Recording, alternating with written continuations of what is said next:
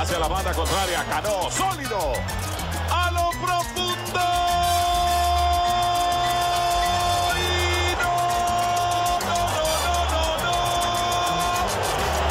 Díganle que no es pelota. Hola a todos, sean bienvenidos a un nuevo episodio de Home Play Talk. Desde aquí les saluda Ricardo París junto a Carlos Collantes.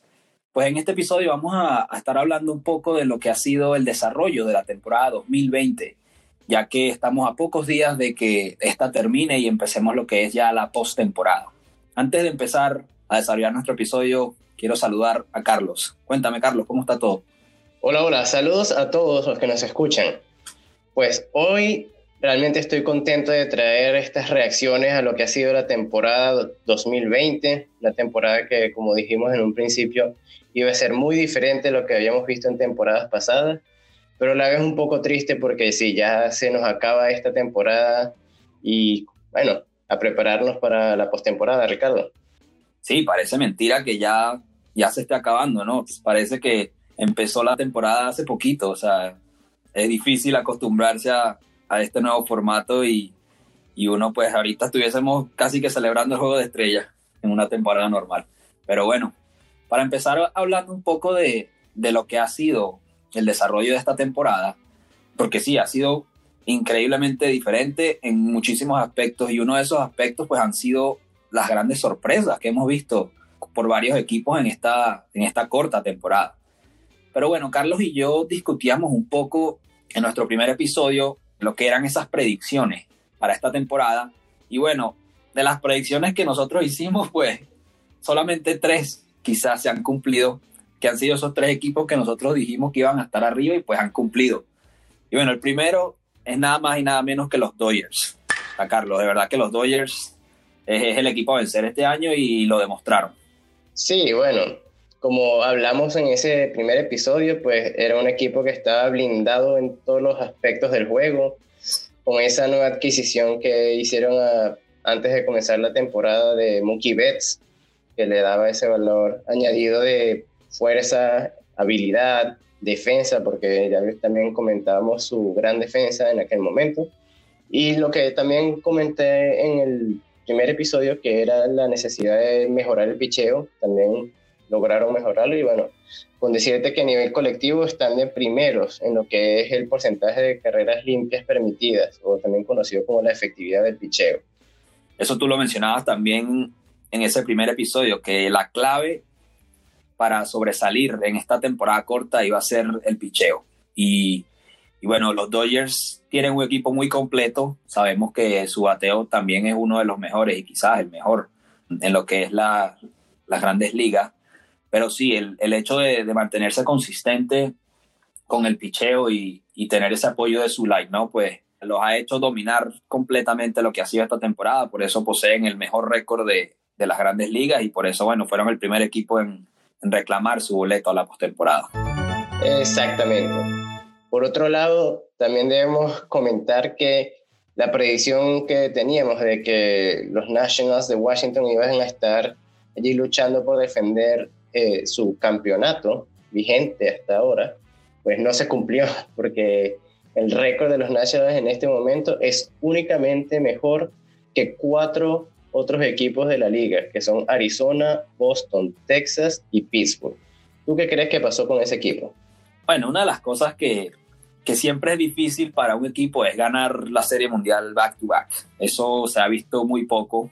Y bueno, una de las claves para ganar un, campeonato es, es, esa camaradería y ese, ese equipo que se, que se forma y el equipo que juega bien con esos mismos jugadores. Y bueno, los Nationals se tuvieron que deshacer de, de su gran pieza, como lo fue Anthony Rendón, que él jugó un papel fundamental en ese line-up, aparte de Ryan Zimmerman, que bueno, no optó por no jugar esta temporada y él también era esa faceta de, de veteranía que le daba a ese, a ese line-up tan joven. Y bueno, también el hecho de haber empezado sin su jugador estrella, como lo es Juan Soto y, Max Scherzer, tampoco ha tenido la temporada que, que bueno, mucha gente esperaba. Siento que, que les ha pegado, como se dice, esa, esa resaca de, de ganar la Serie Mundial y bueno, ahorita se encuentran de último en, en, la división este de la Liga Nacional. Sí, sí. De verdad que todo ese conjunto o cúmulo de cosas que sucedieron tanto antes de comenzar la temporada como durante la temporada para este equipo, pues les pasó factura y bueno, se ven en el récord que tienen. Ahora pasando a un tono más positivo, vemos a un equipo de los Bravos de Atlanta que vuelve a estar allí peleando en los puestos más altos de la liga. Sin duda que es un equipo lleno de talento joven y bueno, destacándose por supuesto el venezolano Ronald Acuña Jr. con una gran temporada nuevamente como nos ha traído acostumbrados desde que debutó y tuvo esa gran temporada de novato. ¿Tú qué opinas de los Bravos en esta temporada? Bueno, sí, los Bravos, como lo mencionábamos previamente, eran uno de los equipos que ha dominado esa división este de la Liga Nacional.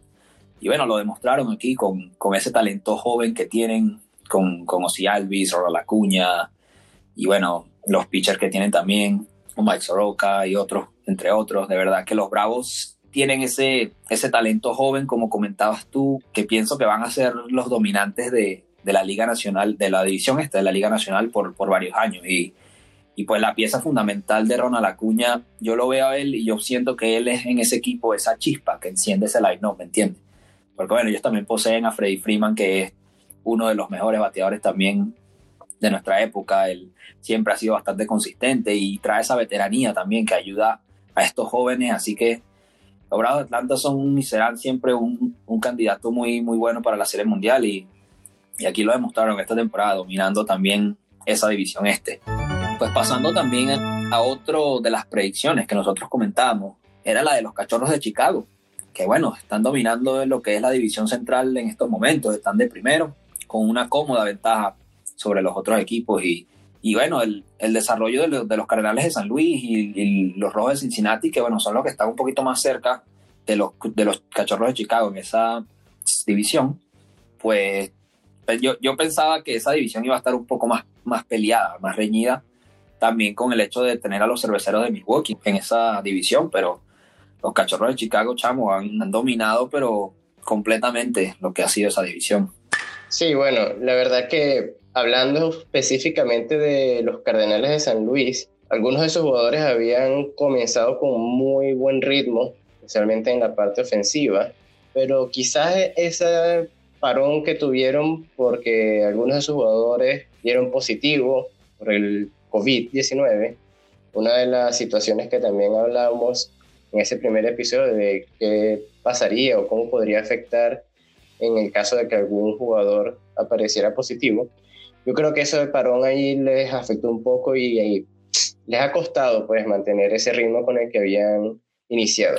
Sin embargo, hablando de los Rojos de Cincinnati, pues también me contenta ver que un equipo de tradición como ese pues vuelva a estar allí metido en la pelea. No tan cerca como a ellos les gustaría, pues seguramente, pero ahí están. O sea, sí se ve que han logrado desarrollar el equipo y probablemente en un futuro no muy lejano veamos a ese equipo nuevamente peleando por esa división.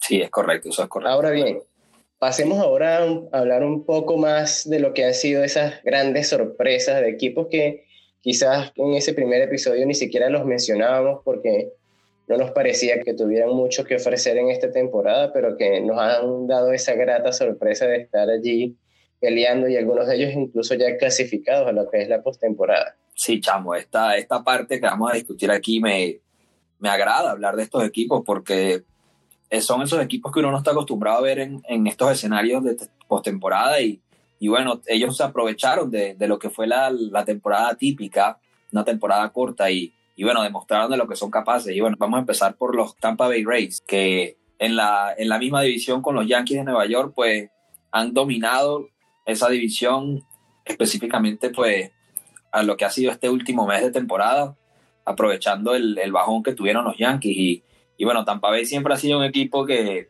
calladito, ha hecho sus cosas bien, sin muchos nombres. De verdad que no, no tienen muchos nombres que, que llamen la atención, pero hacen su trabajo. Y bateadores como Brandon Lau, que pienso que se ha echado ese equipo al hombro en lo que ha sido el bateo. Y, y bueno, su picheo que tienen un par de jóvenes que, que últimamente han demostrado que, que son capaces de, de, tener buenas temporadas, como lo son Blake Snell y Tyler Glasnow, que ambos han sido bastante consistentes para ese equipo y los han ayudado bastante. Tú usaste una palabra clave, diría yo, que es que siempre lo han hecho la calladita, porque la verdad que son pocos los nombres que se mencionan de los peloteros de este equipo de los Rays de Tampa Bay, pero que en conjunto pues todos trabajan para aportar algo al equipo. Y hablando del picheo en específico, tú nombrabas a dos, yo creo que los más famosos nombres de, de este equipo, pero en conjunto tienen en este momento que estamos grabando, tienen una efectividad de 3.74, que los pone en el sexto lugar de todas las grandes ligas en picheo. Y bueno, como lo dije desde el principio, en el primer episodio, esta temporada se iba a llamar picheo. En mi opinión, eso el picheo va a ser clave para esta temporada y sin duda alguna que ha sido clave para la posición que tienen ahora los Tampa Bay Rays, en la que ya están incluso clasificados a lo que es la postemporada. Sí, eso es correcto. Y bueno, pasando para el próximo equipo que, que tenemos nosotros, que es una de las sorpresas, para mí este es uno de los equipos más emocionantes de ver jugar esta temporada por, por el talento joven que tienen y cómo, cómo se ha notado que ellos han construido ese line-up al pasar de los años y pues hoy en día les está dando resultados y son los Medias Blancas de Chicago. Pues años atrás recuerdo cuando José Abreu ganó el premio al novato del año en su primera temporada, pues se hablaba muy bien de, de, ese, de ese pelotero, pero lamentablemente no tenía, no tenía alguien más que lo ayudara en ese line-up.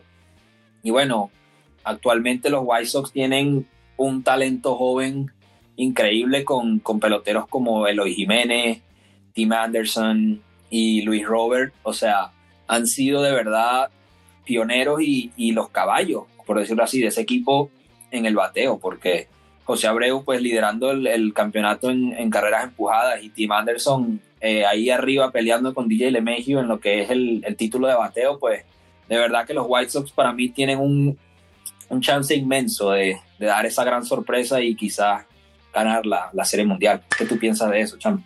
Pues igualmente como tú, gratamente sorprendido y feliz de ver ese nombre allí porque se siente como un nombre nuevo, ¿no? De verlo peleando en esos puestos tan altos de la clasificación. Sin duda que los que son Luis Robert, Eloy Jiménez y todo ese talento joven eh, latino que tiene este equipo, pues nos enorgullece ver cómo dejan a los latinos en alto con ese gran desempeño que tienen. Pero yo voy a insistir que también el picheo de este equipo los ha ayudado muchísimo. Tenemos a pitchers de la categoría de Dallas Cowkill, Dylan Cease, Lucas Yolito, que han hecho un gran trabajo en el picheo de este equipo y ahora mismo los tiene en el cuarto puesto de picheo colectivo en todas las grandes ligas. Eso les ha dado la posibilidad de ser el segundo mejor récord de la Liga Americana y el tercero mejor de todas las grandes ligas y sin duda por eso es que están donde están en este momento. Espero que continúen teniendo ese gran rendimiento, no solo ahora, sino por muchos años, porque como dijimos, el talento es muy joven y bueno, ya veremos qué tal se desempeña ese talento joven en una postemporada que será diferente a las pasadas, pero que siempre hace que las cosas cambien. Es como que un reseteo y bueno, empezar de cero, ¿no? Bueno, ahora hablemos de los Atléticos de Oakland, el equipo que se hizo famoso por la película Moneyball, que igualmente con nombres que no se resaltan mucho en el medio, no se habla mucho de estrellas que componen este equipo, pero que como en los últimos años lo han venido haciendo, pues en conjunto han logrado sus objetivos, han llegado a postemporada y una vez más pues están peleando por ese puesto para llegar a lo que sería una hipotética final. ¿Tú qué piensas de lo que ha hecho el, equipo de los Atléticos de Oakland en esta temporada?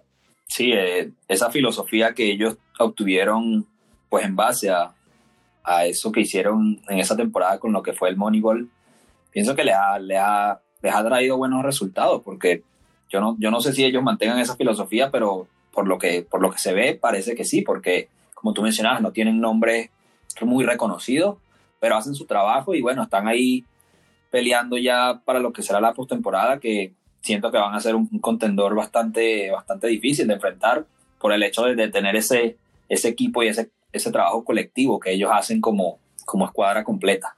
Ahora, otro de los equipos, y pienso que para mí este también tiene uno de los chances más grandes de ganarlo todo, es sin duda alguna los padres de San Diego. De verdad que este equipo no ha dejado de sorprendernos, no ha dejado de entretenernos en lo que ha sido esta temporada. Pues sabemos su, su gran estrella y su imagen en el nombre de Fernando Tatis Jr., eh, de la mano de Manny Machado, Eric Hosmer, entre otros, pues los padres de San Diego para mí, Carlos, van a estar ahí arriba en la Serie Mundial, porque tienen el talento, tienen esa garra, tienen ese, esa juventud, y pues los padres tienen años también sin ganar lo que ha sido en la postemporada, así que sería bastante emocionante y bastante entretenido pues ver un equipo como lo que, es, lo, lo que son los padres de San Diego ganarlo todo, chamo, y, pues por encima de los Dodgers de Los Ángeles que comparten pues la misma división sería pues un, un escenario increíble de película, pues. Completamente de acuerdo contigo, Ricardo, de verdad. Recientemente me di cuenta de que por un momento como que olvidé que los padres de San Diego existían en las grandes ligas. y lo digo a manera de chiste porque realmente era un equipo que estaba allí, pero nadie daba nada por ese equipo, nadie esperaba que, que, lograran grandes cosas en los últimos años, a pesar de que en muchos años llegaron a tener jugadores de gran categoría, jugadores de Salón de la Fama. Recuerdo que por ahí ha pasado Roberto Alomar, Tony Wynn y otros serie de jugadores, pero que como equipo, pues la, la franquicia realmente no, no había logrado muchas cosas, por decirlo de una manera. Sin embargo, este año lograron ensamblar un gran equipo, hay una química increíble cuando los ves jugar. De verdad que esa química de lo que son el talento joven con algunos ya más veteranos que lograron incluir al equipo, pues hace ver que el equipo está para grandes cosas, como tú dices. Sería muy bonito ver que una franquicia como esta pues logre llegar al máximo, realmente, que sería llegar a jugar la Serie Mundial y pues ganarla si es posible. Ya veremos qué sucede. Y otra gran sorpresa que, wow, es increíble mencionarlo, son los Marlins de Miami. Supongo que otro fruto de esfuerzo colectivo porque sigue siendo un equipo que está en reestructuración de la mano de Derek Jeter y, su equipo.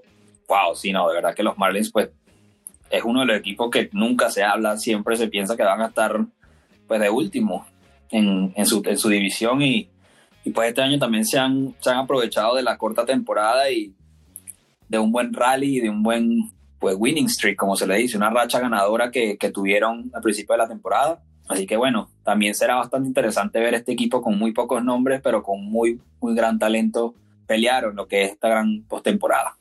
Bueno, Ricardo, ahora te vengo con un dato curioso de algo que sucedió esta temporada como ya decíamos, completamente diferente a las anteriores, pero que nos trajo también una sorpresa en lo que es el mundo de las estadísticas.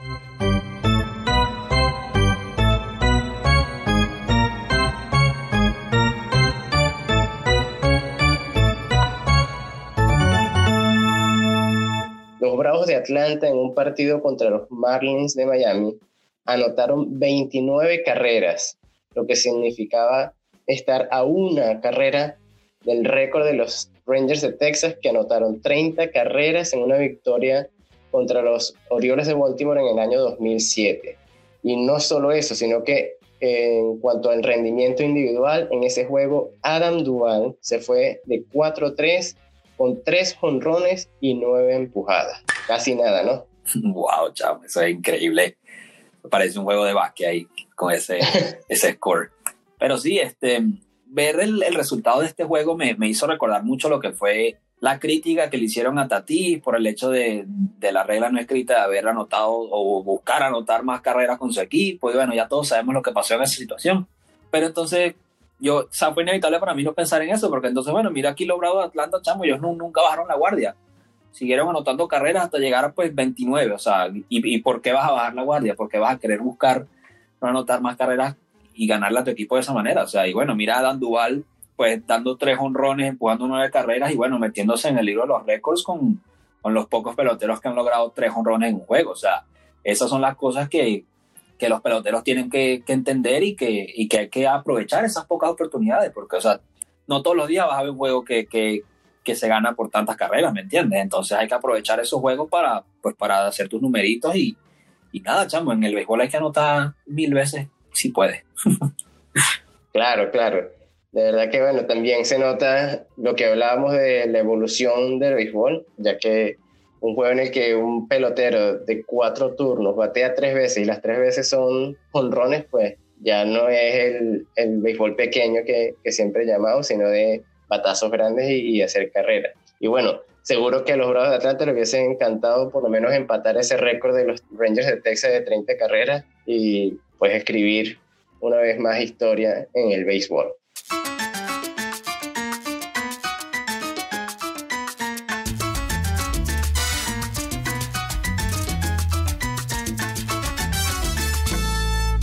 regresando de la pausa, pues bueno, previamente hablamos un poco de, de esas sorpresas y, y, de esos equipos que cumplieron con lo que fueron las predicciones, pero ahora es inevitable no mencionar estos equipos que quizás han, han sido esa decepción de esta temporada o, o están en una posición de, de, que, bueno, en un estado de preocupación, porque son estos equipos que, que conocemos que tienen mucho talento, mucho renombre y, y pues no han sido tan dominantes como se esperaba.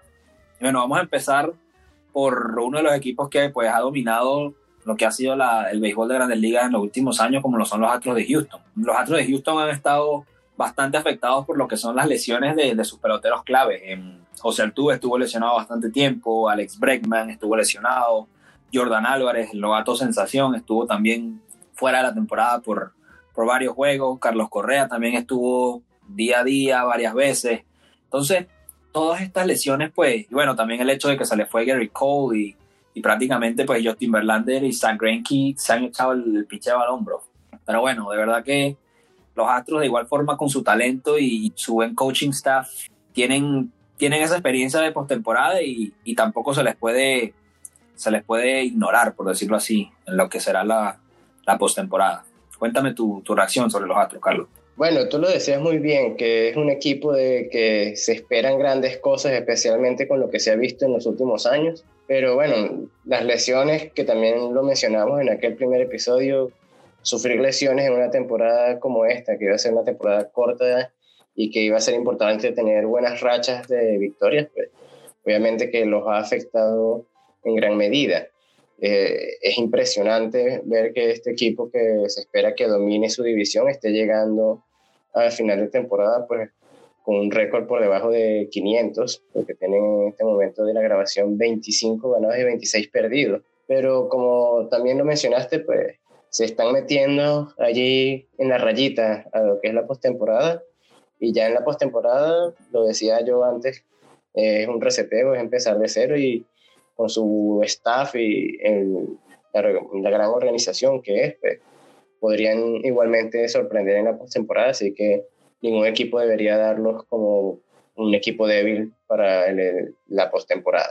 Otro equipo que pues quizás no es tanto decepción, sino que personalmente hablando me gustaría que lograran cosas más grandes es el equipo de los cerveceros de Milwaukee, los Brewers. Pero una vez más parece que tuvieran equipo con que llegar a ese punto de estar peleando por cosas grandes, pero no lo logran. ¿Tú qué crees que pasa con ese equipo? Sí, no, de verdad que no, no, no veo por qué no están en, la, en lo que será la clasificación, pero o sea, ese equipo no, no ha tenido tantas lesiones, de verdad que no, no sé, pues una de las cosas que me llama la atención es, es su pelotero clave, Christian Jelic. Ha tenido una temporada bastante tambaleante, por decirlo así, o sea, hoy en día está bateando solamente 2.14 con 11 honrones y 21 carreras empujadas. Bueno, sabemos que Christian Jelix es, es la chispa de ese line-up, ha sido y ha demostrado previamente que puede ser uno de los mejores bateadores de nuestra, de nuestra actualidad, pero pues ha, ha, ha estado pasando por, por, momentos difíciles y bueno, quizás esto también ha pasado a todo el line-up y, y, no ha habido alguien del equipo de, de Milwaukee que, como se dice, se haya puesto los pantalones pues y se haya cargado el equipo al hombro y bueno, por eso mismo se encuentran ahora, ahora actualmente pues fuera de la clasificación. Sí, y también estaba aquí recordando que bueno, es un equipo que también tuvo que dejar ir a varias figuras que eran importantes para acompañar a Christian Jelix en, en ese line como Jesús Aguilar, Eric James. Quizás esa falta de, peloteros de esa categoría, pues también les pueda estar pasando la factura. Sí, eso, eso tienes bastante razón, porque bueno, cuando, cuando se va esa cama, como yo mencionaba antes, la camaradería de los equipos es, es bastante influyente en, en, el éxito. Y bueno, cuando se le van peloteros claves de, de ese dogado y peloteros que eran titulares y que, y que creaban ese ambiente, pues es difícil en un, en un año, pues reconstruir eso, ¿me entiendes? Por eso varios equipos cuando están en, eso, en esas etapas de, de reconstrucción, como se le llama, pues duran dos o tres años sin, sin, sin clasificar, pues por el hecho de que están creando ese, ese nuevo equipo ganador. Pero bueno, aquí moviéndonos para el siguiente equipo que ha generado bastante preocupación. Y bueno, para mí, decepción. Nada más y nada menos que los Yankees de Nueva York. Y bueno, yo como fanático de los Yankees, te puedo decir que esta temporada de los Yankees ha sido una, como, como se le dice en inglés, una montaña rusa de emociones es una frase que se dice aquí en inglés, que bueno, ha sido arriba y para abajo, o sea, uno no sabe qué esperar de este equipo porque tuvieron ese, ese stretch tan, tan difícil a principios de septiembre, que tuvieron perdiendo tantos juegos y, bueno, yo, yo de verdad que cuando vi eso me di cuenta y dije, no, chamo, ya, yo creo que no vamos para el baile, dije yo. Y cuando me di cuenta que Aaron Joshi y Carlos Stanton se fueron, Chapman lesionado, no, chamo, yo dije que, y bueno, Gary Cole tampoco ha pichado tan bien. Y que yo, yo estaba todo asustado, chamo. Pero bueno, gracias a Dios, gracias a Luke Boyd, mejor dicho, por echarse ese equipo al hombro, con esos 20 honrones liderando pues la, las grandes ligas hoy en día. Así que, chamo, para mí ha sido una, una locura esta temporada con los Yankees. Yo no sé qué, qué, piensas tú como, pues, no, como no fanático del equipo, ¿qué, qué has visto tú de, de los Yankees de Nueva York esta temporada? Bueno, yo te lo decía en, el comienzo de la temporada, que ya se sabe, todo el mundo lo sabe, que el equipo de los Yankees tiene una ofensiva temible. Y sin duda alguna, allí cualquiera de esos peloteros que aparecen en el line cualquiera le da un palo a cualquier pitcher que le pongan allí delante. No importa quién esté pichando, la ofensiva está siempre presente. Pero bueno, es verdad que las lesiones pues no solo afectan lo que es la parte ofensiva, sino que la misma camaradería, como tú decías, el mismo, la misma química, pues los otros peloteros al ver que un pelotero estrella de su equipo se va a perder varios juegos, pues lo afecta mentalmente un poco también. Eso lo hemos vivido en otros momentos, supongo que tú lo habrás vivido en tus experiencias como pelotero, pero siempre ha estado la ofensiva de los Yankees presente y bueno, en este caso surgió de la mano de Luke Voigt, y otros peloteros que pues han ayudado a Lugoy a mantener al equipo allí sobreviviendo, ¿no? En esta temporada. Lo que sí opino es que el hecho de que clasifiquen ya va a ser bastante, porque sobrevivir en la postemporada sin un picheo consistente que se esperaba que viniera de la parte de Gary Cole va a estar un poco complicado eh, que lo logren, ¿no? Sin embargo, bueno, sorpresas ya estamos viendo y podremos ver sorpresas de unos Yankees logrando nuevamente esa tan deseada serie mundial. Y si reacciona el picheo, yo creo que sin duda alguna los Yankees son un equipo para temer en una postemporada. Sí, chamo, y, y bueno, es que los Yankees, como nosotros mencionábamos en el primer episodio, cuando estábamos en nuestras predicciones, nosotros poníamos a los Yankees a los Dodgers como los, los equipos a vencer esta temporada. Y bueno, los Dodgers han cumplido con esta predicción, pero no, ya aquí ni cerca, chamo. Créeme que yo que los he seguido pues de cerca esta temporada, no, todavía no demuestran ese, ese miedo que, que, que los Dodgers demuestran, por, por decirlo así, pues me entiendes. Y bueno, gracias a Dios por Luke Boyd y bueno, Clint Fraser también, estos nombrecitos así que están así por debajo, calladitos, haciendo su trabajo y, y bueno, sin ellos de verdad los Yankees estuvieran, yo no sé si ni siquiera estuvieran en la postemporada por decirlo así ahorita, pero, pero bueno, como tú dices, ya la postemporada es un borrón y cuenta nueva, va a estar bastante entretenido ver ese, ese nuevo formato de lo que será la postemporada este año, que bueno, quiero que nos lo expliques tú un poquito para aquellos que quizás no, no sepan cómo se va a desenvolver esta temporada, porque bueno, estamos acostumbrados a, a lo que es el wildcard y lo que es la serie de división, la serie de campeonato y ya la serie mundial, pero esta temporada va a ser un poco distinto, así que cuéntanos cómo, cómo se va a desenvolver. Bueno, Primero que nada, tenemos que dejar claro que un gran cambio que se va a ver en esta postemporada es que los equipos no van a jugar en sus sedes todo el tiempo, sino que vamos a ver una postemporada que está tratando de emular lo que hizo la NBA con esa burbuja que crearon para que todos estuviesen jugando en un mismo sitio sin exponerse mucho a lo que es el, la situación de la pandemia con este coronavirus que estamos viviendo. Y se va a jugar de la siguiente manera. Van a comenzar, eh, son ocho equipos que clasifican de cada liga y van a tener enfrentamientos directos, que es lo que llaman la serie de Wild Card, para luego pasar a lo que sí ya viene a ser la serie divisional. Esta serie se va a jugar en, por la parte de la Liga Nacional en Arlington, una de esas series, y en Houston, la otra serie, para luego pasar a, a lo que es el campeonato de la Liga Nacional, que también se va a jugar en la ciudad de Arlington.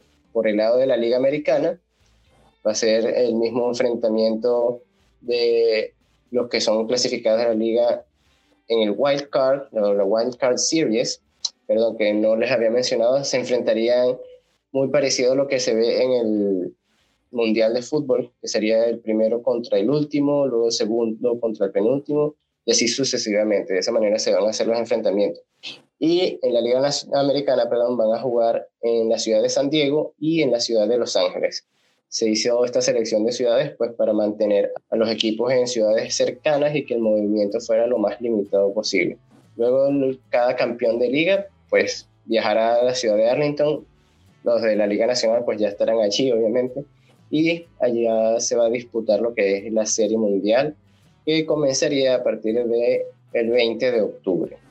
Sí, bastante interesante ver cómo se va a desenvolver esto. Una de las cosas que quiero resaltar y que me parece bastante inteligente es el hecho de que las sedes van a ser neutrales, porque en lo que es la, la parte de la Liga Americana, las sedes son en, campos de equipos de la Liga Nacional, como lo son la, el Estadio de los Padres de San Diego y el Estadio de los Dodgers de Los Ángeles, para mantener ese, ese ambiente neutro. Y de igual forma pasa con el otro lado, con la Liga Nacional, que van a estar jugando en lo que es el nuevo estadio de los Rangers de Texas en Arlington y el estadio de los Astros de Houston.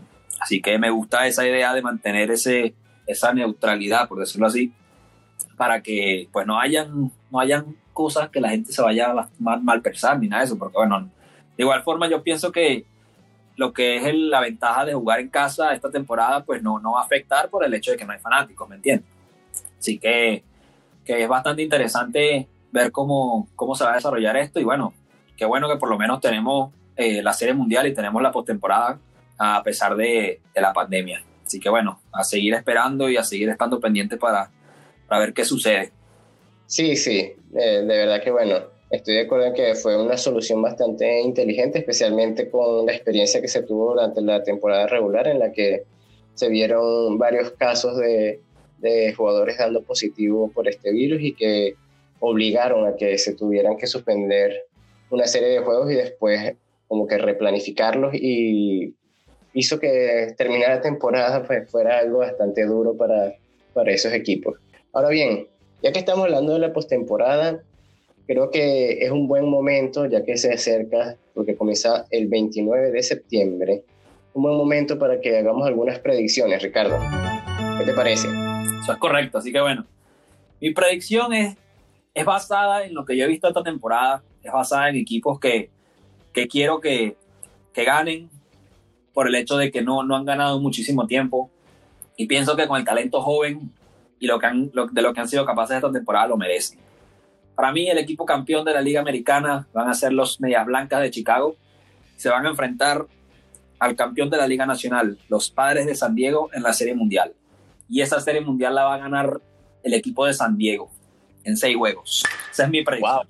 Wow, wow bastante específica y pues bastante osada, diría yo, porque por lo que venimos hablando, esos son dos equipos que no acostumbramos verlos en estas instancias, pero me gusta, me gusta de verdad que estén esos equipos pues sonando como posibles candidatos, ya sea por predicciones de simplemente fanáticos como nosotros o ya sea porque al final lo logren. Pues en mi caso, yo me voy por lo que he venido repitiendo durante el primer episodio y durante este episodio. Yo veo que el picheo va a ser clave nuevamente como lo ha sido durante todos los años en la postemporada. Y veo que el picheo de los Dodgers de Los Ángeles lamentablemente está muy fuerte.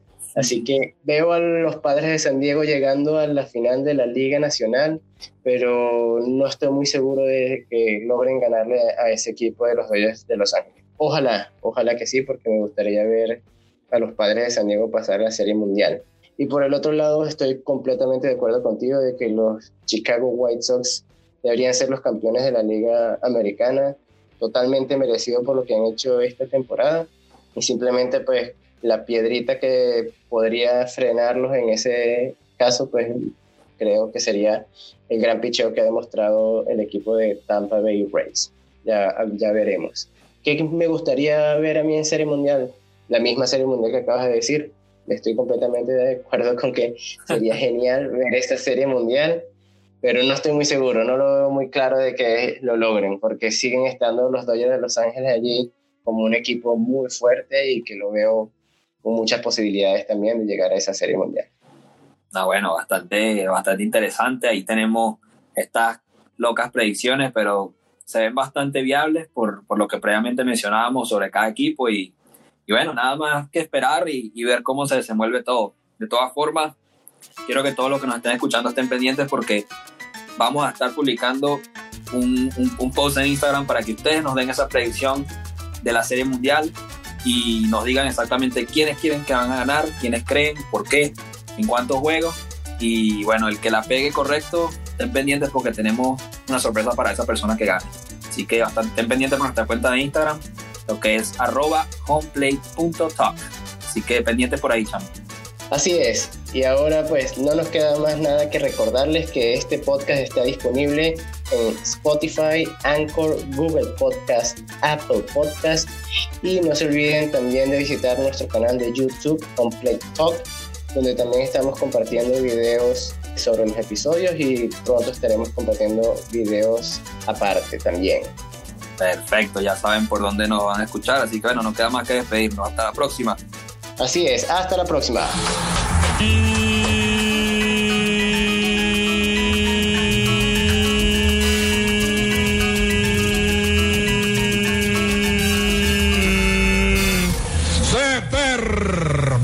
Juego.